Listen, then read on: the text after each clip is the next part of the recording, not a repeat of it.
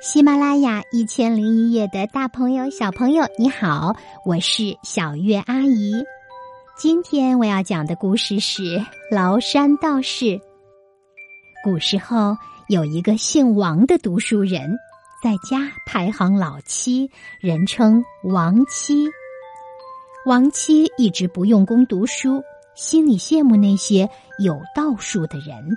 他听说崂山上有很多得道的仙人，就辞别新婚的妻子，背上行李前去崂山寻仙访道。这天，王七登上崂山山顶，看见一座道观，周围的环境非常幽静。他连忙走了进去，看见一位身穿白袍的老道士在蒲团上打坐。老道士白发白眉白须。一副仙风道骨的模样，王七上前磕头行礼，请求道士收他为徒。道士说：“恐怕你娇生惯养，不能吃苦干活。”王七回答说：“我能吃苦的，只要能让我跟着您学道术。”老道士见他态度诚恳，就答应收他做徒弟。老道士的徒弟很多。他让王七跟师兄们一一见过面，便让他留在了观中。第二天一大早，道士把王七叫来，交给他一把斧头，让他跟着大家一起去砍柴。王七恭恭敬敬的答应了。几个月下来，王七天天砍柴，一点道术都没学到。他再也忍受不了这样的苦累，暗暗产生了回家的念头。一天傍晚，王七偷偷收拾好行李，准备悄悄下山回家。他经过师傅的房间时，发现师傅正与两个客人饮酒，另有十多个弟子在一旁伺候着。这时天已经很黑了，师傅的房间里还没有点上蜡烛。只见师傅拿起一张白纸，剪成一个圆，大小跟镜子差不多。师傅把它贴在墙上，不一会儿，那原纸变成了一轮明月，光芒四射，屋里顿时一片明亮。过了一会儿，其中一个客人说：“如此美好的夜晚，真是其乐无穷呀！请众弟子们一起分享美酒吧。”说着，他从桌上拿起酒壶，把酒分赏给众弟子。并且嘱咐说，可以尽情的畅饮。王七心想，这么多人喝这一壶酒，怎么可能喝够呢？谁知大家不停的倒酒，壶里始终有酒。又过了一会儿，另一个客人说：“月光明朗，美酒飘香，独独缺了嫦娥伴舞。”说着，他拿起一根筷子，对着白纸点了一下，只见嫦娥从月光中缓缓走出。起初只有筷子般长短，等站到地面上，便和常人一样高了。他扭动纤细的腰身，边歌边舞。一曲跳完，他就跳到桌子上，变回一根筷子。众人开怀大笑。王七在窗外看得目瞪口呆。这时，一位客人说：“今晚真是开心，但是时间不早了，我们该告辞了。”于是，三人移动酒席，渐渐进入月亮中。众弟子看那坐在月宫中饮酒的三个人，胡须眉毛全都清清楚楚，就像人照在镜子里一样。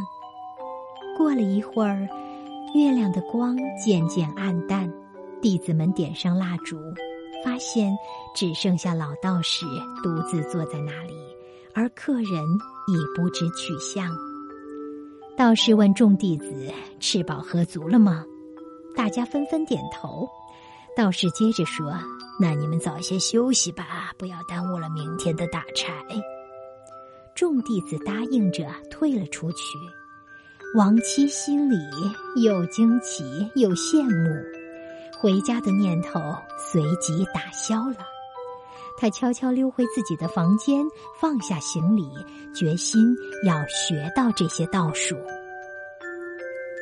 转眼也到了冬天，王七还是没有得到师傅传授道术，他实在憋不住了，跑去跟道士说：“弟子不远千里来拜师学习，即使得不到长生不老的法术，若能学习点小法术，也算是个安慰呀。”如今都过去大半年了，我却只是砍柴而已。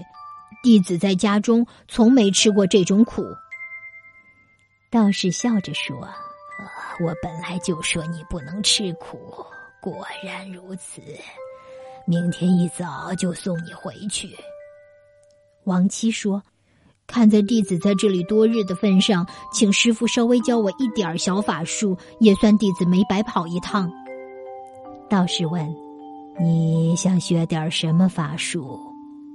王七说：“平时我见师傅能穿墙破壁，只要能学到这个法术，我就知足了。”道士笑着答应了。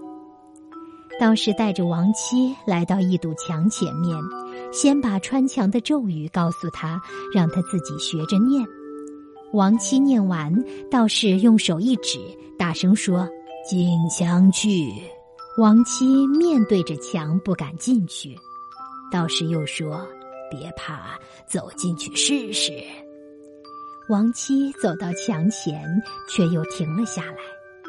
道士说：“低头往前闯。”王七闭上眼睛，硬着头皮往前闯。等他睁开眼睛时，身子已在墙外了。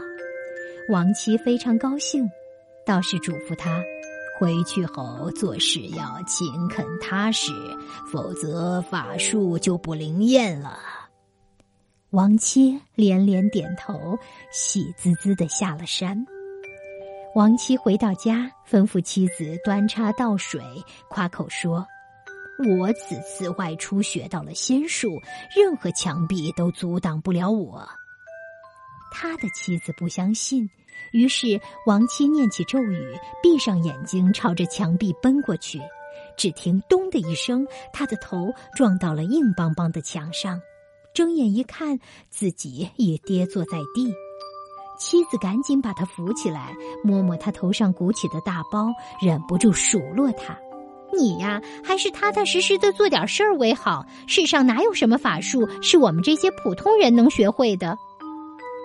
王七又羞又恼，不禁破口大骂：“你老道士害我出丑，绝不是什么好东西。”好啦，这个故事讲完了。现在你的脑瓜里一定在想些什么？为什么他就穿不过去呢？那你是否记得老道士是怎么教他的呢？好啦，如果你喜欢这个故事，可以自己找来这本书读一读。它是《中国老故事之民间故事一》，由亲近母语研究院编著。如果你想听到更多小鱼阿姨讲的故事，可以在喜马拉雅上搜索“小鱼阿姨”，春晓的晓，月亮的月。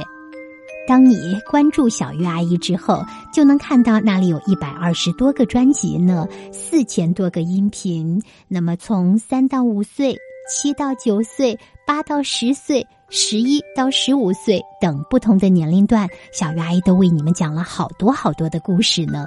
希望你会喜欢他们，也希望他们能够伴你快乐成长。好啦，今天就讲到这里，祝你有个好梦，晚安，宝贝。